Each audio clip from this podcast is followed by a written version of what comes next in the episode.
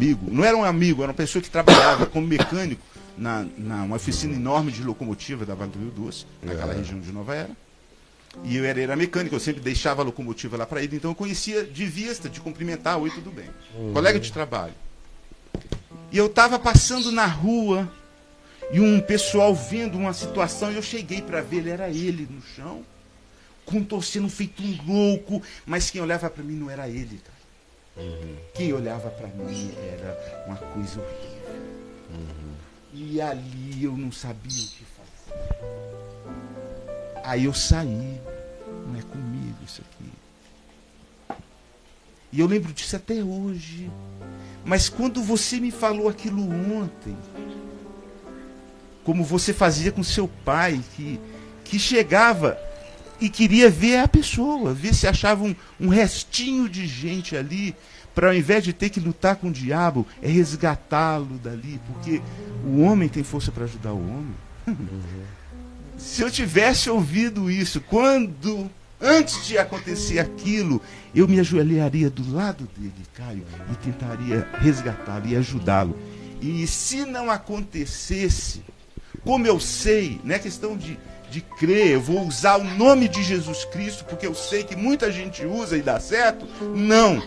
Eu só ia dizer em nome do meu Senhor Jesus Cristo. Sai dele. Bom, é isso que eu queria falar, que eu pensei. Bom. E você, Dani?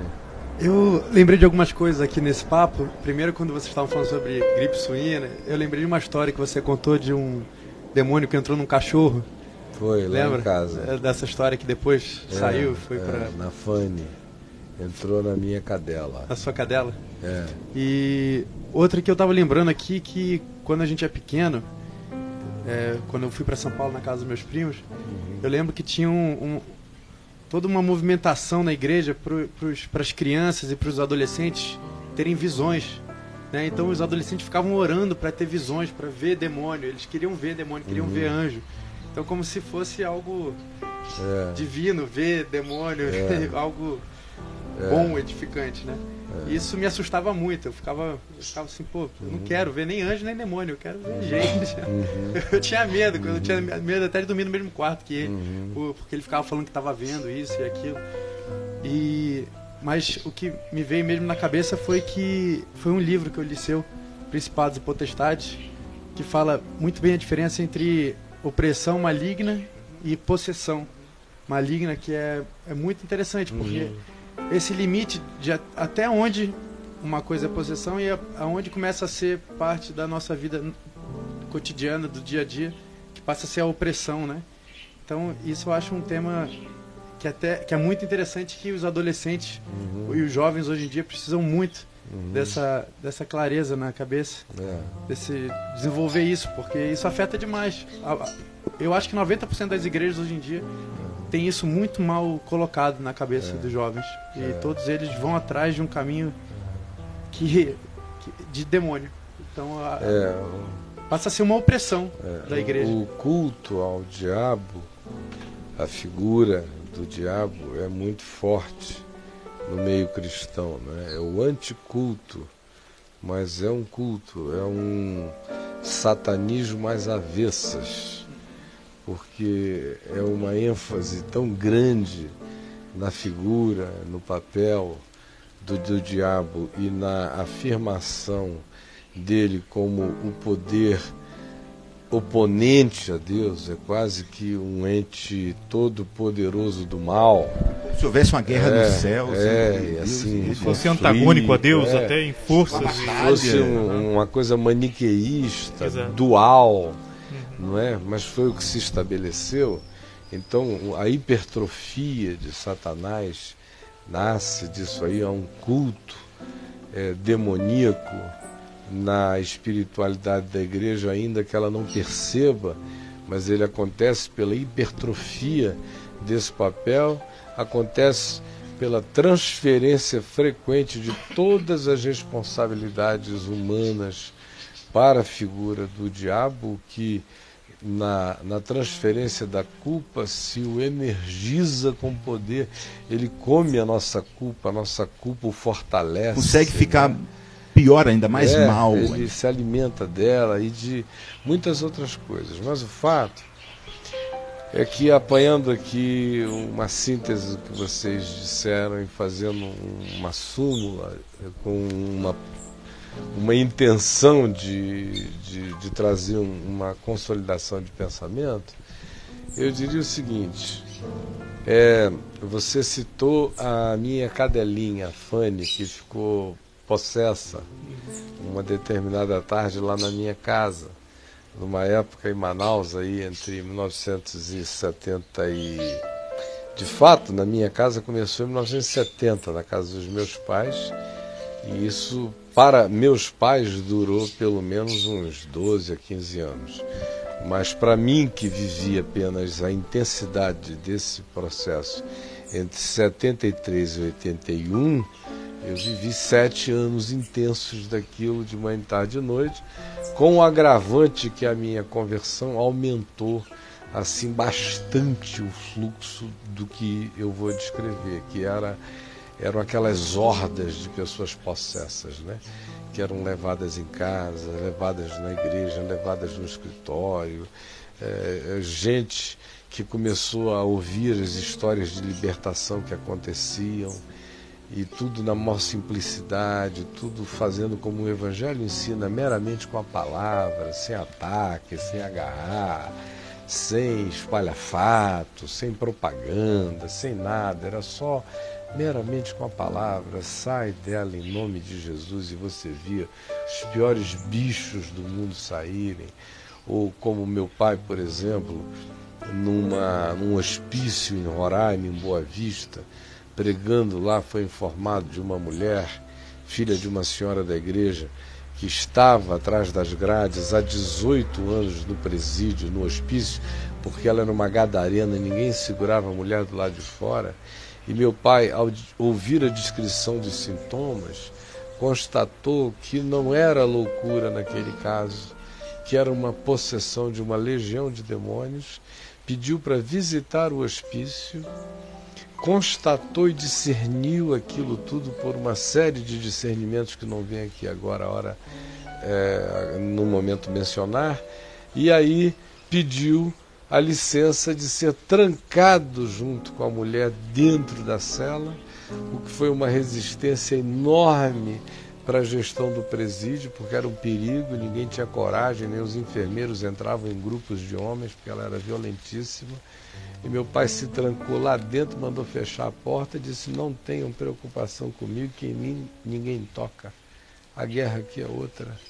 E ficou ali o dia inteiro com a mulher dentro do da cela e saiu de mãos dadas com ela no fim do dia, como uma gadarena, sã, salva, em perfeito juízo levada para casa depois de 18 anos, uma estupefação para todos os médicos familiares, para a cidade inteira. Então a gente vivia nesse clima de Atos dos Apóstolos. Eu poderia sair descrevendo histórias, histórias, histórias, histórias. Mas no meio disso tudo, numa tarde assim como essa, tranquila aqui, depois já temos orado por um monte de gente, estava rolando ali um cafezinho entra um carro cheio de gente pela garagem, pá! Aí desce um casal de noivos e a, a noiva totalmente possessa sendo carregada lá por um bando de gente da família, jogada lá num sofá da nossa garagem, que ali já era tudo preparado para os acolhimentos, né? Então, pá, já jogada lá. E aí eu e o papai acalmamos a família, a gente também não se apressava, não já, aquilo ali era um cotidiano. Né? Então o, a gente aprendeu a deixar o diabo esperar, não ter pressa com o demônio, não ter nada disso, não desviar o curso da natureza por causa de Satanás. Então, ficava na nossa, primeiro ouvíamos a família, acalmávamos as pessoas. Agora, quando o bicho vinha assim completamente descontrolado, não é? como havia aqueles casos de descontrole absoluto, né? que eu não, não vou narrar agora, que ia ficar longo demais. Mas, é, não sendo assim, acalmava o pessoal para depois ir lá. Aí nesse dia, eu fui e repreendi o demônio que estava intensamente na mulher. E aí ela, o demônio falando com aquela voz gutural masculinizada, é, disse que iria entrar no noivo. Aí pá, entrou no noivo. Aí o noivo, pá, aquela coisa toda, eu fui lá, digo, sai dele em nome de Jesus. Aí o, o mesmo Espírito disse: Então eu vou entrar naquela cachorra de vocês que está presa lá no fundo do quintal. Então nós morávamos numa casa que tinha mais ou menos um lote de terreno como este aqui. Era como se, viu João, você está olhando para mim, aponta lá para o fundo ali na direção, para além das colunas ali, lá para trás do abacateiro, era como se ela ficasse presa lá, mas num canil fechado, com trinco e tudo. Poxa, e ela era a coisa mais educada deste mundo. O, o César Milando, encantador de cães, não ia ter reparos a fazer a cadela. Ela era na dela, educada, era, um, era uma lady, uma finesse só. E obediente, de repente, quando ele falou isso, ela começa a pular lá de dentro. Bah, bah, bah, a porta. E ela, que tinha uma reverência por mim total, veio igual uma louca assim, na minha direção. Né? E eu vendo ela chegar, quando ela foi chegando, eu falei: sai dela em nome de Jesus. Aí a cadelinha caiu rolando pelo chão. Aí eu fui lá, fiz um carinho nela. Falei: volta para lá. Ela voltou quietinha. Aí eu tratei aqui do resto da, da possessão. Né? Então, por que, que eu estou contando essa história? Que para alguns, eh, em algum lugar, para os centenas e milhares que estão nos, nos vendo em lugares diferentes, pode parecer uma coisa assim tão, tão gadarenicamente canina, né? É, mas eu a contei com um propósito. Que propósito é esse? É mostrar Nada, nada mais divino, porque a história foi como aconteceu com Jesus. É. Se tivesse porco lá, ele não ia escolher. O seu problema é que você não criava porco. Mas o, que, o meu, é, meu ponto aqui é um outro. É que se animais são capazes dessa abertura e dessa internalização, sendo infinitamente incompatíveis ou menos compatíveis com o tipo de inteligência, de consciência, de intenção que deles deseje servir-se. Quanto mais simples são as interfaces com a mente humana, muito mais simples. E aí a gente também fica muito aferrado ao estereótipo dessa possessão agitada, da possessão histérica, da possessão debatida, da possessão gritada, esperneada, da, da possessão alucinada, da possessão que às vezes merece camisa de força e fica muito na cabeça das pessoas, né? Ou então ficam aquelas possessões com manifestações um pouco mais chocantes de sobrenaturalidade, né? como por exemplo uma pessoa que não levita com uma cadeira, mas que fica assim um segundo e meio que você vê, dá aquele salto e vê aquela coisa dar uma parada ali um segundo e meio, depois basta arrebentar com a pessoa, como eu já vi várias vezes. Ou você vê uma pessoa ficar com a, a cabeça encostada numa coluna reta, num ângulo assim de 45 graus, igual uma tábua, e você vê as impossibilidades das leis físicas completamente, do calcanhar levantar daqui, quando vai batendo aqui, o de lá já está subindo, de modo que parece que há uma gangorra no meio, fazendo aquele ser fazer como eu já vi em tantas ocasiões e tantos outros fenômenos. Mas ainda assim, isso é o lado grotesco dessa história. É o, é o lado entregação do diabo. É o lado mico satânico. É o lado circense.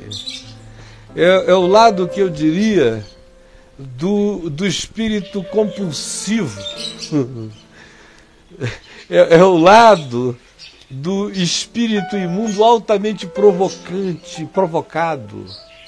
É, é o lado quase que daquele, daquela possessão demoníaca que nem demônio é, que é, que é mais o adensamento de um determinado psiquismo perverso gerado por humanos e que ficou presente num determinado conjunto de relações e de dinâmicas familiares ou até geográficas e que determinadas pessoas captam e expressam do que demônio mesmo puro e simples, porque a coisa mais sutil não são essas que fazem uma cadela caricatamente virar um, uma expressão gadarênica no seu quintal, ou, ou cadeiras levitantes, ou pessoas que chegam com vozes naturalmente finas e que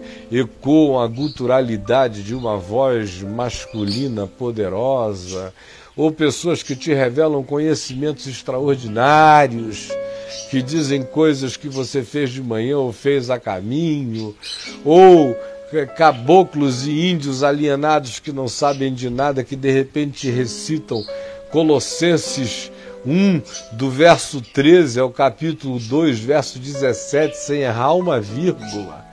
Ou qualquer que seja coisa, ou o menino que nasceu falando em Manaus, eh, que eu atendi o caso, ou, ou histórias e histórias do arco da velha, que não são doenças curadas com, com medicamentos psiquiátricos. Eu não sou nenhum idiota, eu tenho pavor de, de tratar doença mental como qualquer outra coisa, de modo que a última opção é o diagnóstico da malignidade, mas não dá para negá-la. Então, o pior tipo não é nenhum desses. O pior tipo é o que não estribucha, é o que não fica histérico, é o que participa de culto. É o que não engrossa a voz. Não engrossa a voz, que lê o Salmo 91 com você, que.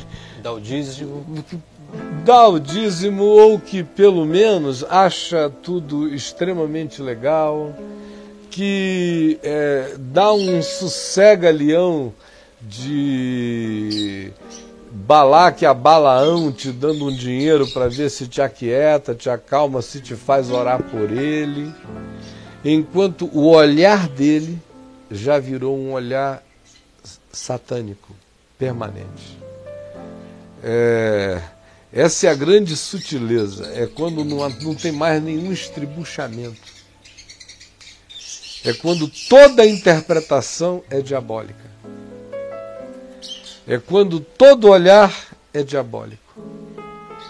É quando a percepção do indivíduo já não oferece mais dicotomia com o mal, quando ela se fundiu com ele quando ela se fechou nele.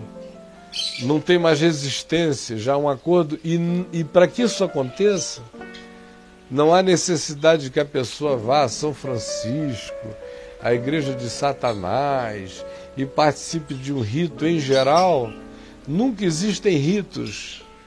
O que vai fazendo a pessoa se tornar mais do que um processo, vai fazendo ela se tornar um diabo, é o consentimento cotidiano com a perversidade. É a capacidade de dar razão à perversidade, de absolutizá-la e de achar que todo ser que não se utilize dela, ainda que seja o próprio Deus, é um idiota. É quando o cara olha para todo o conselho de Deus e diz é idiotice. Aí nesse dia ele virou conhecedor do bem e do mal como o diabo. Como o diabo conhece. Que é a blasfêmia contra o Espírito Santo, não é? Eu não vou chegar aí porque é aquela coisa daquele departamento de Jesus que eu me afasto dele assim, com temor e com tremor, mas que é alguma coisa que cria um, uma mistura tão profunda entre a pessoa e esse poder que não só o olhar e a interpretação e as ações são perversas, mas ela passa a ser uma irradiadora de malignidade o tempo todo. Né? E quando essa toda essa, essa constituição que você colocou, ela recebe uma, uma, uma vestimenta piedosa, por exemplo, pela religião. Uhum. Essa possessão é pior ainda, então.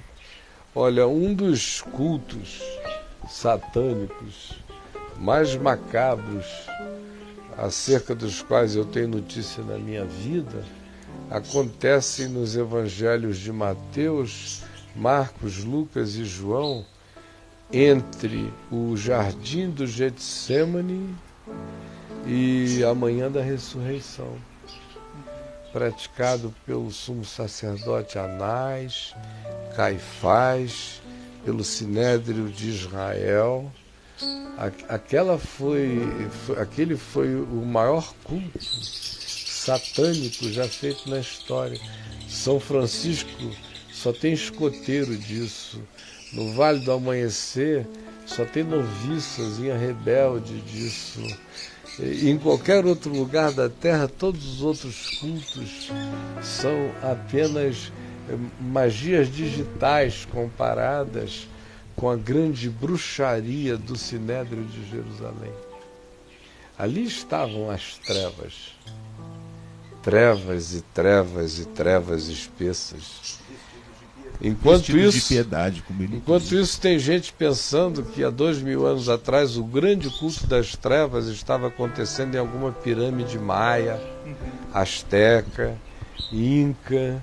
A gente sempre ou, o diabo dessa forma, é, né? ou no Vale né? dos Reis, no Egito, ou em Stonehenge, na Inglaterra, ou em alguma coisa assim, sem se dar conta que era em Jerusalém é? a ponto de que o Velho Testamento já dizia, Paulo se apropria disso dizendo, e era a demônios que davam culto.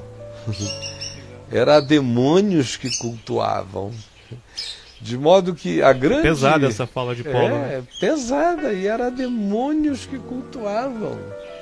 De modo que os grandes principados potestades, as grandes gargalhadas satânicas, os grandes ecos universais da maldade aconteceram no equívoco de Satanás na impressão da derrota do Cordeiro de Deus no Calvário. E ele teve essa impressão? É claro que teve essa impressão. Ele é burro. Mas, meu As amigo, qualquer um que seja inimigo de Deus é burro, né?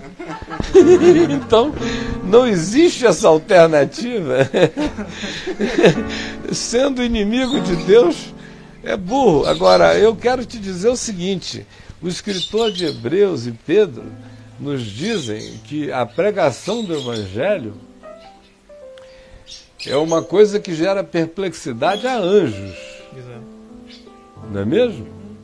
Ora, se a pregação do Evangelho gera perplexidade a anjos, o mero anúncio da loucura de Deus, do surto de Deus, do ato feito na cruz, do ato feito na cruz, já consumado e realizado, ainda é loucura e perplexidade para anjos. E Paulo diz aos Efésios que é a sabedoria de Deus que joga principados e potestades então você imagina que se a mensagem da cruz é perplexidade para anjos, imagina o quão enlouquecidos não ficaram os próprios anjos vendo Deus morrer na cruz. Ou você acha que Miguel sabia o resultado? Eu pensava que sabia. Eu pensava que antes de acontecer todos tinham noção. Vai... Não. Porque... Aquele era sabe o porque tinha profecia. Paulo, dizendo, Paulo diz, Paulo se refere, Paulo se refere a esse momento dizendo que este é o mistério de Deus outrora oculto e agora revelado a anjos, a principados, a potestades. Mas o mistério a... é não que Jesus era Deus, nunca tinha não, mas que Jesus assim. era o Cordeiro, é, eterno é, é, enquanto é, a, é, é o mistério de que a vitória de Deus é a morte de Deus. Exato. Porque, o, por exemplo, Jesus quando Então, vai... Jesus, a quando olhar- chega- Jesus, por exemplo, quando ele narrado em Marcos, nos primeiros capítulos ali, quando ele chega ante um possesso, a primeira coisa que o possesso Tu és fala... o Cristo. Tu és o Cristo. É. Né? Agora, O filho a do- questão do, é a Deus seguinte, Altíssimo, né? Esse Cristo, o que é que eles dizem dele? Viestes perder-nos É, antes exato. da Porque hora? viestes, exato, Porque da hora. mesmo eles pensavam que quando se dizia o reino de Deus está à mão, haveria um significado que demônios interpretavam de um jeito, anjos interpretavam de outro jeito, o povo interpretava de outro jeito, ninguém sabia o jeito. Que isso, eu não sabia. Ninguém sabia o jeito. É por isso Esse que Paulo é vai o- dizer que é um mistério, realmente. Aí Jesus diz assim: e o filho do homem ressuscitará ao terceiro dia. E o evangelho insiste em dizer, mas eles, porém, não compreendiam estas palavras. Ah, o filme ficou mais bonito. É. A coisa ficou mais interessante. Aí ele aparece em carne e osso. Mas Cleopas e o amigo que andavam para Emaús não reconheciam, porque o impedimento mental do reconhecimento era mais forte do que a realidade da aparição. Morreu, acabou. É, é preciso que o, o gesto final da quebra do pão, do partir do pão e da oferta do vinho ressuscite a percepção deles pela saudade feita, ressurreição ante os olhos dele, aí eles reconhecem que é o Senhor que está ali. Que nem um coração ardendo deu a ele Não, a percepção. eles estão tardos e atrasados. Estão parados lá atrás, na sexta-feira da paixão. Então, meu amigo, é surpresa estão possessos de uma outra expectativa. de outra expectativa, é surpresa para principados, potestades e poderes, é surpresa para o inferno, como diz Pedro na sua segunda, na sua primeira epístola, no capítulo 3, não é? Quando diz que Jesus foi e pregou no Tártaros, usando aquela cosmogenia grega de Hades, Elísios e Tártaros, entrou no Tártaros e pregou aos espíritos em prisão, os quais, noutro tempo, tinham sido desobedientes, enquanto a longanimidade de Deus aguardava nos dias de Noé. E a palavra grega usada para pregou, evangelizomai, significa proclamou a vitória da boa nova dentro do inferno. Jesus é surpresa para todos. e ele se reserva o direito de ser surpresa até para ele mesmo. Continua sendo. Quando ele se reserva o direito de chegar diante do centurião e dizer: Nunca vi fé como essa. Se reserva o direito de chegar diante da Ciro Finícia e dizer: Ó mulher grande a tua fé, sendo Deus subsiste, subsiste não em forma de Deus, mas em forma de servo, e reserva-se o direito de dizer: Esse tempo da minha vida eu não sei, não, isso é coisa do papai. em outras palavras, Jesus é um Deus que curte. curte cada momento, o tempo todo. Muita loucura. Mas é isso aí, gente. Amanhã a gente continua essa nossa conversa. Eu não Tinha- sei se você quer dar chance à moçada aí do. Tinha algumas questões aqui Sim. que algumas pessoas levantaram, não sei se, se daria pra gente colocar Deve alguma deve delas. dar, né? Senão não fica o bem. Salomão né? mandou, algum, mandou uma, mas eu acredito que até entre as falas chegou a ser respondida. Uhum. Como vocês veem as manifestações demoníacas que acontecem nos palcos das igrejas evangélicas? Uhum. Segundo vocês, está o diabo por trás de toda manifestação chamada demoníaca? É, Esconderia o diabo Nem- atrás da possessão? nem né? de toda chamada demoníaca, mas tá- está também por trás de muita atividade chamada gospel. está de- por trás de muitas demoníacas. Não de todas as chamadas, Aham. mas por certo está por trás de muitas chamadas gospel. Tem mais alguma pergunta? Tem uma outra que eu achei interessante que é. Uh, Tá dando choque isso aqui. Aonde? É o Fernando, ele diz o seguinte: é possível que uma pessoa tenha visitações durante a noite por um espírito imundo e seja possuído pelo espírito e tenha relações sexuais com todas as sensações que duas pessoas normais sentiriam? É possível, mas eu vou preferir conversar quero que você salve essa pergunta do Fernando Sim, Fernando. para amanhã a gente iniciar o dia conversando sobre ela. Ok. Porque ela dá Ok. muito pano para as mangas, tá bom? Tem mais alguma? Eu acredito que das que as demais, muita coisa Foi respondido, foi respondido no durante a decorrer da. E se você tem outras perguntas que não foram respondidas eh, durante a nossa conversa hoje, eu quero pedir a você para formulá-las e enviá-las para Uhum. o Chico nos endereços que você vê aí no site da VMV TV, tá bom? Nós vamos dar aqui uma paradinha enquanto o Jack toca para nós gostoso. E eu vou beber um copinho d'água e vou pedir ao meu querido amigo Paul Anderson. Paul, come over here, my, brother. We are going to have some some time having a conversation and uh, nós vamos conversar um pouco e falar sobre o Paul, o ministério dele em Londres. You may come. Feel free. There is no interruption. Thank you. Even even if you go through and in front of the camera, your image is just going to make things more beautiful. You're very kind. Well. I'm doing just Good to fine. be with you. Good to be with you. It's really a pleasure. The pleasure is mine, I promise you. The pleasure is mine. Eu vou ter aqui. eh, Você gostaria de interpretar para ele, Fonseca? Uma boa. É? Porque aí eu, eu, eu, eu participo menos, eu posso fazer perguntas e. Agora, se você desejar. É porque ele fala inglês, não fala português. Eu posso fazer perguntas, interpretar minhas próprias perguntas, ouvir as respostas dele e interpretar as respostas dele. Mas fica assim, tipo eu demais. Então, mas se você é que- se você quiser interpretar, tudo bem. Se você tiver alguma dificuldade, pede ajuda ao seu amigo que eu estou aqui para todas as horas, tá, Tá bom? joia, tá bom. Okay? Uh, my brother Fonseca is going to be your interpreter. So you're going to be speaking and he's going to be translating and people will be listening to you through him. Okay. Okay? It's the first time Uh, we do that, so go a little slowly, please. Let's pray for you. and then uh, I will be asking you some some questions. The questions I ask, I myself will interpret them. okay. Do you But, translate uh, yourself? Yes. Okay. But the answers you are going to be giving, he will be just uh, for the sake of the people not to be listening to me all the time, for them to rest a little bit from my voice. Translate. for É, o Chico, o Chico é um ótimo intérprete mesmo, viu? Eu The book is on the table. the book is on the table.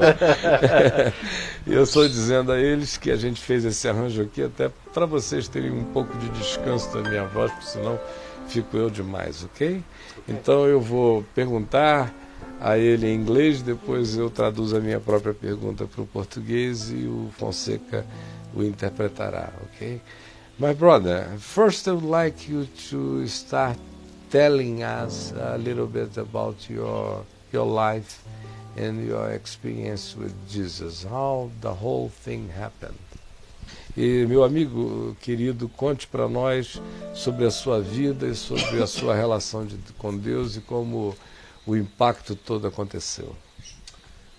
Well, Kyle, you know, I think um, the first thing to say to you is Ah, eu acho que a primeira coisa que eu devo dizer para você is I think that um, it was a long time after I was saved that I first met Jesus. há, mu- há muito tempo que eu fui salvo por, pelo meu Senhor Jesus Cristo. I think so many of us come into the kingdom of God in a, with a religious ticket in our hand. I'm not listening. É, muitos de nós temos chegado ao reino de Deus já com um ticket religioso na mão. But eventually that ticket has to be traded for the real, authentic experience É, of who mas eventualmente aquele ticket tem que ser trocado pela realidade de uma experiência factual com Deus. But my, my journey really started way, way back in, in Yeah. many Uh, years ago. A minha jornada com Deus de fato começou muitos, muitos anos atrás, muito tempo atrás. Um, in fact, it probably, I, I, I've often reflected that my journey really began when I was about nine years old. E olhando para trás, eu tenho refletido profundamente e verificado que o meu caminho com Deus começou quando eu tinha cerca de nove anos de idade. It was a strange set of circumstances, really, that brought, brought about what I'm about to tell you. Foi um conjunto, uma conjunção estranha de circunstâncias que de fato vieram a me trazer aquele ponto de encontro com Deus. Sometimes an event happens in your life, a crisis happens in your life, that you see something at one moment, but it's not until a, another moment that the, that the Lord reveals to you the meaning Yeah. of these things. Algumas vezes, algumas coisas acontecem na sua vida e naquele momento elas vêm carregadas de um determinado significado que é adequado ao momento, mas alguns anos depois você descobre que você precisa de outras ressignificações na sua vida. But my my um, personality is one of a, as, as a high achiever. I, I, I want to achieve. I want always wanted to be successful. E eu tenho uma personalidade desse tipo, de uma pessoa que tem essa vontade de alcançar as coisas. Eu sou o que se poderia chamar de um high achiever, que é uma pessoa que está sempre com essa expectativa de alcançar um pouco mais e de um pouco além. And in my mind, I always believed that was a virtue, but I didn't realize that in my case it was a great sickness. E na minha mente, durante muito tempo, eu achei que isso era uma virtude. Foi só depois de algum tempo que eu verifiquei que, de fato, essa era uma coisa que trabalhava contra mim. And there's a verse in the book of Genesis that speaks very well to my life. Há um texto no livro de Gênesis que fala muito especialmente a minha vida. In the 11th chapter, in the 8th verse, É no capítulo 11, no versículo 8. Moses, Babel, É quando se está recordando a história de Babel. When the Lord finally comes down and confuses the work. E quando o Senhor desce e faz confusão em todo aquele trabalho que estava sendo feito. The little verse that speaks so much to me at the end of that says this E o verso que fala tão profundamente para mim é um pequenininho no final dessa história. And they left off building the city that day. É, E, e lá diz, e eles, e and they left, They left off building the e city eles that day, deixaram, eles pararam de construir a cidade que eles estavam construindo. E eles foram espalhados por toda a terra. E eu creio que a minha história é a história de um indivíduo que teve que abandonar as construções. and gave up, finished everything. E tive que desistir, deixar de lado todas as coisas.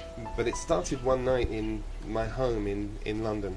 Mas isso começou numa noite na minha casa em Londres. Eu estava apenas crescendo e vivendo como um rapaz normal numa família normal.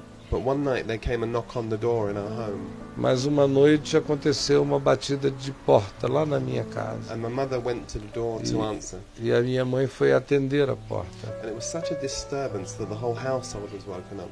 E o que aconteceu é que isso produziu um, distúrbio na casa, aquele bater na porta. And my brother and I, we crept to the top of the stairs to, to peek down to see what was happening. E eu e meu irmão fomos assim para aquela beiradinha da escada para meter a cabeça e ver se a gente poderia ver o que estava acontecendo. And there was a woman that was arguing with my brother, with my mother. I'm E sorry. havia uma mulher lá fora que estava discutindo com a minha mãe. And she was she was calling my brother's name and said, "I want Desmond. I want Desmond." E ela estava chamando o nome do meu irmão e dizendo: Eu quero o Desmundo, eu quero o Desmundo. And we were very confused. We didn't understand what, what it Nós ficamos muito confusos, não entendemos nada do que poderia estar acontecendo. And Kyle, in the way that only mothers can, they can see in the back of their heads. She told us, "Go to bed, you children." So Yeah. we ran back to bed. E do jeito que as mães conseguem ver, parece que tem olhos aqui nas costas. A nossa mãe enxergou que a gente estava ali, deu uma ordem para trás e disse: Volta todo mundo para a cama. Mas a comoção continuou, mesmo depois de nós termos voltado para as nossas in the camas. morning, when we, we got up, we went to breakfast as usual. E quando de manhã nós acordamos para termos o café da manhã normalmente, And I was prompting my brother. I said, "Go and ask. Find out what that was about last night." eu estava estimulando meu irmão mesmo, pedindo a ele que perguntasse à minha mãe o que tinha acontecido na noite But anterior. he was very reluctant to ask my mother. Mas ele estava cheio de relutâncias e cheio de dedos em relação a perguntar o que fosse. My mother was very uncomfortable and she sort of shifted around in the room. E a minha mãe estava muito desconfortável, como quem Estava fugindo de um lugar para o outro, no quarto, no lugar, no ambiente, sem querer falar muito sobre o assunto. E depois que eu dei o último chute na canela dele embaixo da mesa, ele ganhou coragem para ir perguntar à minha mãe o que era. E eu perguntei, e ele perguntou, mamãe, quem era aquela mulher que apareceu aqui ontem à noite? And immediately she froze E ela ficou completamente gelada. and she just looked with a real look of fear on her face. E a gente viu que tinha um olhar e uma expressão de medo, de pavor no rosto dela. And then she pulled out the chair and sat down. E aí ela se afastou da cadeira, puxou e, e se sentou na cadeira. Ela afastou e sentou. And looking down at the table, not, not able to look in my brother's eyes, E ela olhando fixamente na mesa, sem ter a coragem de olhar para cima nos olhos do meu irmão. She said, Desmond, I have something to tell you. Ela disse: Desmundo, meu filho, eu tenho uma coisa a dizer a você. Last night your mother came. Ah, ontem à noite, quem apareceu aqui foi a sua mãe. Desmond said, but, but you're my mother. E o irmão dele, o Desmundo, disse: Mas você é minha mãe. She said, no. E ela disse: Não, eu não sou a sua mãe. Desmond said, but I'm, I'm 13 years old and you, you're my mother. E ele disse: Eu tenho 13 anos de idade, você é a minha mãe. And she reached out her hand to him like this and she said, Desmond, E ela pegou nele e disse: Desmundo, please don't worry. por favor, não fique preocupado. I'm better than your mother. Eu sou melhor do que a sua mãe. Much better than your mother. Eu sou muito melhor do que a sua mãe. Because you, Desmond, Porque você, are Desmundo, my adopted child. porque você é a minha, meu filho adotado. And no matter what your real mother said, Não importa o que a sua mãe biológica tenha dito, you legally você legalmente belong to me. é meu, pertence a There mim. a, there's, there's like a covenant that it cannot be broken between you and me. O que existe entre nós é um testamento, é um convênio, é um pacto. You are more my son E você é muito mais meu filho than my natural son. do que o meu filho natural. E, e ela não jamais vai poder tirar você de mim. Well, Desmond was was just so so sad. He ran from the room. E o, o, Desmundo, ele estava, ficou triste, correu da sala, desorientado, perturbado. he, I heard him stamping his feet up in the stairs upstairs. E ele subiu e foi para o andar de cima. And so I was left with just myself and my mother. E eu fiquei embaixo, só com a minha mãe, eu e ela. And, and I wanted to comfort her E eu queria confortá-la. because she was in such pain. E ela estava sofrendo imensamente. And I reached out my hand to my mother and E eu estendi a minha mão, peguei nela. It's all right. E eu falei, mãe, tá tudo certo. And she began to cry. E ela começou a chorar. And she said to me, E ela disse a mim, Paul, pô, I'm only happy eu só estou feliz. that it wasn't your mother that came. Porque não foi a sua mãe que veio. Eu tô tão feliz. Mother. E ele disse, mas você é minha mãe. Said, No, darling, I'm not your mother. E ela disse, eu não sou a sua mãe, pô. Unlike Desmond, Mas diferentemente do Desmundo, you are only my foster child. você é apenas o meu filho que eu criei. And if your mother came, E se a sua mãe aparecesse, eu teria que devolver você. Porque-. Mas eu oro a Deus que ela não apareça nunca mais. E o mundo dele ia cair, o meu mundo caiu naquele dia, colapsou por inteiro. Eu não tinha mais palavras. Within a year, she had died. E depois de um ano, ela morreu. And my life took a very different event. E a minha vida tomou um curso completamente My diferente. brother, who was adopted, O meu irmão foi readotado. found himself in very extravagant circumstances. A lot of money was given to him, a private education was provided for him, E- and he was spirited away. E nessa adoção ele se beneficiou financeiramente muito, teve todos os confortos e benefícios dos melhores estudos e tudo mais. And I was taken to an orphanage, Mas eu fui levado para um orfanato. and there I would stay. E foi lá no orfanato que eu fiquei. And it was the second time that something so um,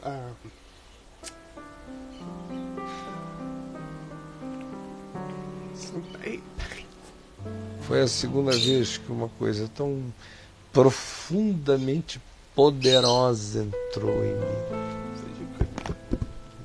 Você podia sentir a torcida da facada no âmago do ser. I didn't know at this time, but when I was young, when I was just born, Não exatamente nesse tempo agora, segundo tempo que eu estou falando, mas bem antes, quando eu era bem criança ainda, when I was 40, just 45 days old, quando eu tinha apenas quatro anos de idade, cinco anos de idade. my mother, who is an Irish woman, A minha mãe, que era uma mulher irlandesa, she had um, had me with a, a man from the Caribbean. e ela me teve com um homem que era do Caribe. And this is in a time in England when it was it was not safe for people like us. E era um tempo lá na Inglaterra quando não era uma coisa normal e nem segura ter esse tipo de miscigenação de relacionamento assim tão diferente. They had signs in the windows in the homes. Eles tinham, botavam sinais nas janelas, escreviam coisas nas janelas das casas. É, diz, "Pô, aqui não queremos negros, nenhum negro. no Irish, N- não queremos também é, pessoas da Irlanda no dogs. e não queremos cachorros, nem pretos, nem irlandeses e nem cachorros. And we we Aham. were the dogs that the Irish and the blacks ate. É, e, e- e nós éramos os cachorros e os, e o- e os irlandeses e os negros também. Well, my mother had fallen in love with another man, E a minha mãe veio depois a se apaixonar por um outro homem. E eu tenho um irmão mais velho que é dois anos mais velho do que eu. E he was placed e ele foi colocado no orfanato assim que ele nasceu. And my mother told, told, thank you, Chica. My mother told my her husband to be about my brother who was white, E ela disse para o marido dela que o meu irmão era branco. but didn't tell him about me. Mas ela não falou nada a meu respeito sobre minha cor. So she went to the orphanage Então, quando ela foi ao orfanato, and she said, "Can I swap these boys?" ela perguntou: será que a gente pode fazer uma troca de filhos aqui? Levar, deixar o preto, levar o branco? I'll give you this one, Paul, Aham. and E ela propôs: olha, eu te dou o mais escurinho, que é o Paul, e você me dá o branquinho. "Tá. E, e a pessoa disse: então tá bom, vamos trocar. Deixa o teu pretinho aqui e leva o branquinho. Foi assim que a mãe dele fez. E eu digo isso por uma razão.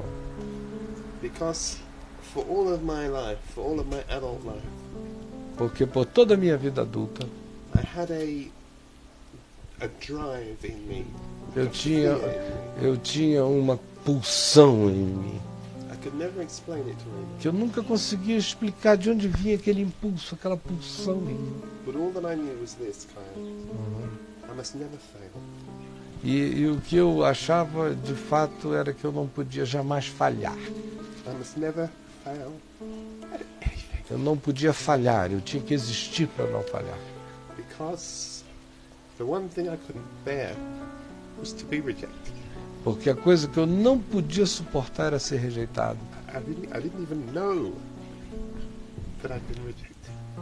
But in my inner man, I knew. Uhum. Eu, eu não sabia o quão profundamente a rejeição tinha entrado em mim, mas o meu homem profundo sabia, e lá dentro eu discernia o poder dela em mim. Well, I grew in the orphanage and survived as best I could. Eu cresci no orfanato e sobrevivei do melhor modo que eu pude sobreviver. It's a very difficult place for someone who's sensitive to grow because they're very strong. É um lugar muito difícil para uma pessoa sensível crescer, porque as coisas são duras. And you have to learn to find another personality, find another strength. E você tem que ir aprendendo a achar uma outra personalidade, a encontrar uma outra força para enfrentar aquilo. And eventually I left the orphanage and became very successful in my work. E depois de um tempo, graças a Deus, eu consegui sair do orfanato e vinha me tornar uma pessoa bem-sucedida no que eu fazia no meu trabalho. But understand, I wasn't successful because I wanted to be. Mas fique claro que eu não era bem-sucedido porque eu quisesse ser. Eu era bem sucedido porque eu tinha que ser, uma obrigação. Não era desejo. Era uma pulsão para ser. Eu tinha que me provar, uma obrigação. Mas o tempo estava chegando. where the 11th chapter and the 8th verse of Genesis would be true for me. Quando aquele capítulo de Gênesis 11, 8 iria se tornar real na minha vida, eu ia ter que parar de construir. Eu teria que parar toda a tarefa de construções. I re- I was 26 years of age. Eu já era, já tinha 26 anos de idade, I was the father of four children. eu já era pai de quatro crianças. And then my whole life fell apart. E quando a minha vida inteira desmantelou-se, A calamity beyond calamity. foi uma calamidade para além de todas as calamidades. And there I was at now 20, 26, 27, E agora eu tinha 25, 26, 27 anos de idade, on my own, sozinho outra vez, with four babies. com quatro filhos. What am I going to do with four E babies? o que, que eu vou fazer agora com quatro filhos? Three girls. Com duas garotas? Lovely. Eu não sabia nem pentear o cabelo delas. And I would run here and make money and run home. E, e correr para lá e para cá e fazer dinheiro e cuidar deles era uma loucura. And there came a moment after I was raising the children E chegou um tempo, uma hora, em que eu estava começando a sentir um sentimento ruim em relação às crianças. to to the to the. E aí eu estava tendo também que ir para as cortes civis para poder resolver as questões. Uh, Porque a mãe das crianças tinha criado um monte de alegações para ver se me afastava das crianças. E é coisas que eu não iria dignificar a nossa conversa se eu as mencionasse, por isso eu as deixo de fora. And I remember the night before I had to go to the court. It was a, the court was on the Monday, and I was alone on the Saturday. E eu me lembro quando chegou as vésperas de ir ao tribunal, e era uma sexta-feira, e eu teria que estar lá na segunda-feira, e eu estava numa profunda solidão naquele fim de semana. And I heard this voice in my head E eu ouvi essa voz na minha mente, just say to me, apenas me dizendo: every time you love something, algum, sempre que você ama alguma coisa, you break it. Você quebra isso. And this will be taken from you too. E isso aí vai ser tirado de você também. Now remember, the only thing I know that is of my blood in the whole world is my four E children. lembre-se que a única coisa que eu conhecia como sendo meu próprio sangue nesta vida eram os meus filhos, porque eu não tinha relação com os pais. And the call, a call came to me late into late in the night. With Yeah. a, a friend of mine called me, a, a, a sports friend of mine, E aí um amigo meu muito querido me chamou mais tarde à noite para conversar. and he said to me, "I want, I want to have lunch with you. There was a, I want to have lunch with you tomorrow. Please come to." Eu quero almoçar com você, vem almoçar comigo amanhã, por favor. He said, "Meet, meet, meet myself and David after church, and we'll, we'll, we'll meet with you and have Vamos lunch." nos encontrar no escritório de um amigo nosso comum. I thought, why do these people go to church? E, por que, que esse pessoal está querendo me envolver com qualquer coisa relacionada à igreja? I'd been raised by the Jesuit priests as a Eu, child eu tinha sido criado pelos eh, padres jesuítas. and lived with nuns. I knew everything I E eu cresci com freiras a vida inteira e estava cansado disso. And besides, God and I had a big problem to solve. E além disso, eu e Deus tínhamos um- alguns problemas muito sérios para resolver. Serious problem. I was very upset with God in a Eu estava assim, cansado, de saco cheio, cheio de crises com Deus. And that was that when my eldest daughter was four, E isso, a minha filha mais velha nesse tempo tinha quatro anos. we'd had a fire in our home, E nós tivemos um incêndio em casa. E ela foi queimada horrivelmente naquele incêndio. E eu comecei a dizer, mas que tipo de Deus é esse, meu Deus? Quem é que vai ter ânimo para cultuar um Deus desse jeito? But I met my friends, E aí eu fui encontrar os meus amigos. and I arrived a little early because I Yeah. wanted to see what these crazy people were eu cheguei um pouquinho mais cedo porque eu queria ver o que, que esse pessoal, amigo meu maluco, estava aprontando. And I arrived in the church and went to the back of the church and just listened to this man that was preaching. E eu fui lá para o fim do templo e fiquei ouvindo para esse homem que estava lá, lá na frente pregando. Remember, the next day I was going to the court to fight for my children. E eu já estava na iminência de ir para aquela situação de audiência na corte para lutar pelos meus filhos. Esse é o contexto. And the man said, Why are you worried? Porque o homem olhou e disse: Por que, que você está preocupado? And I thought he was talking to me. E eu pensei que ele estava falando comigo. He said, Today E ele disse: Hoje, is the tomorrow you were worried about yesterday. hoje é o amanhã que você estava preocupado no dia de ontem. You see, it's not so bad. Então isso não, não é uma coisa tão ruim. I was Hoje é o amanhã que você estava preocupado no dia de ontem. Well, the, the, to cut a very long story short, E para cortar e diminuir uma história enorme e torná-la mais sintética, we went to court nós fomos ao tribunal and I won the battle for my e children. eu ganhei a batalha para poder cuidar dos meus filhos. I fell in love with my wife who you met today, I've known since I me- was 11. E aí eu me apaixonei pela minha mulher, que você ontem teve o prazer de conhecê-la e hoje de manhã também. E, e, e you, know, you have known her since she was 11. 11. E eu a conheço desde que ela tinha 11 anos de idade.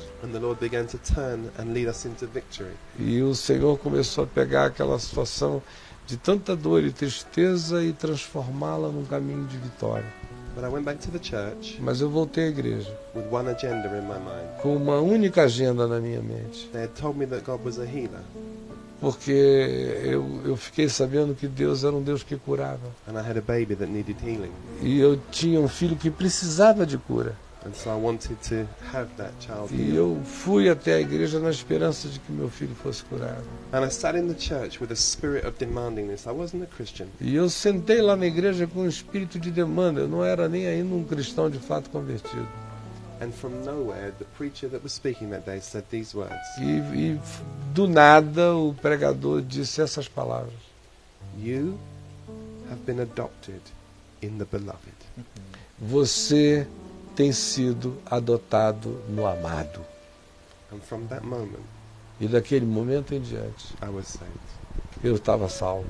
And from that moment, E daquele momento em I diante, knew eu sabia, for sure com toda certeza, that whatever I did with my life que qualquer que fosse o caminho da minha vida, anybody tried to do with my life, e que o que quer que qualquer um tentasse fazer com a minha vida, nothing could separate me from the love of God nada iria poder me separar do amor de Deus. because I was adopted in the beloved. Porque eu era adotado e amado no amado. And for the first time in my life, Pela primeira vez na minha vida, I wasn't an orphan, eu não era órfão, I wasn't a foster child, não estava, não era filho de criação de ninguém, I was a son. eu era filho. Aleluia, meu irmão. Graças a Deus, louvado seja Deus. E muito obrigado.